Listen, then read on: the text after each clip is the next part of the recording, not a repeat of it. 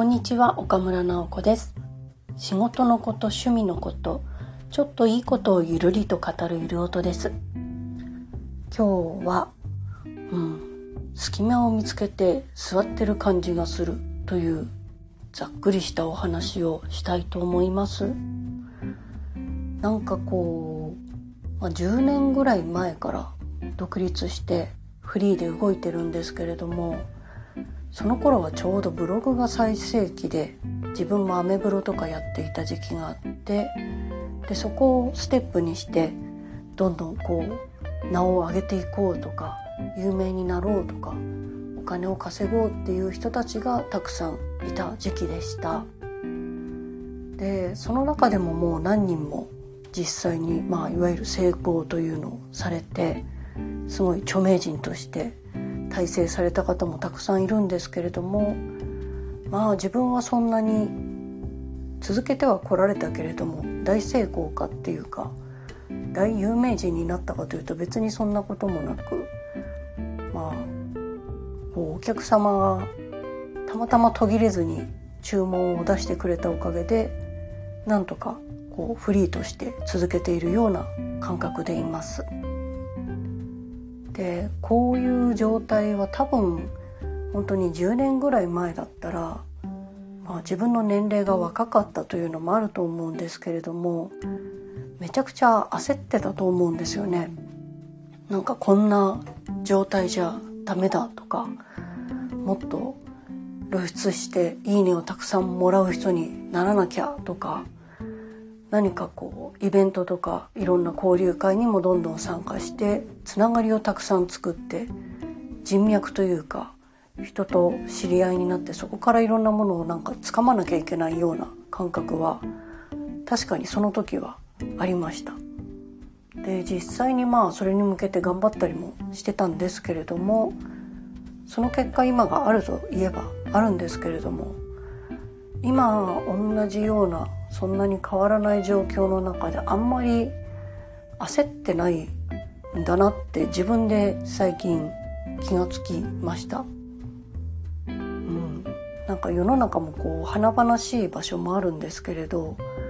そうじゃなくてどっかこう自分が座りやすい隙間を見つけてよいしょって、まあ、ちょっと腰を落ち着けて目の前の人は結構忙しく行き交ってたりするんですけれども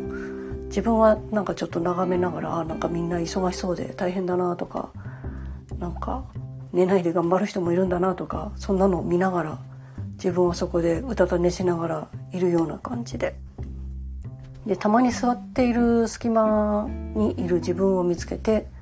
あじゃあちょっとなんか頼んでみようって思ってくれる人がいて成り立ってる感覚があります。で多分これ10年前だったら何でしょうね。負け惜しみじゃないですけれども売れられないからそういうこと言ってんのかなっていう感覚もちょっと出ちゃったかもしれないんですけれどなんかもう10年ぐらい同じようなことを多分3週分ぐらい見てるような気もしてそうなってくるとまあ隙間に腰を落ち着けて座ってんのもまあいいよねっていう、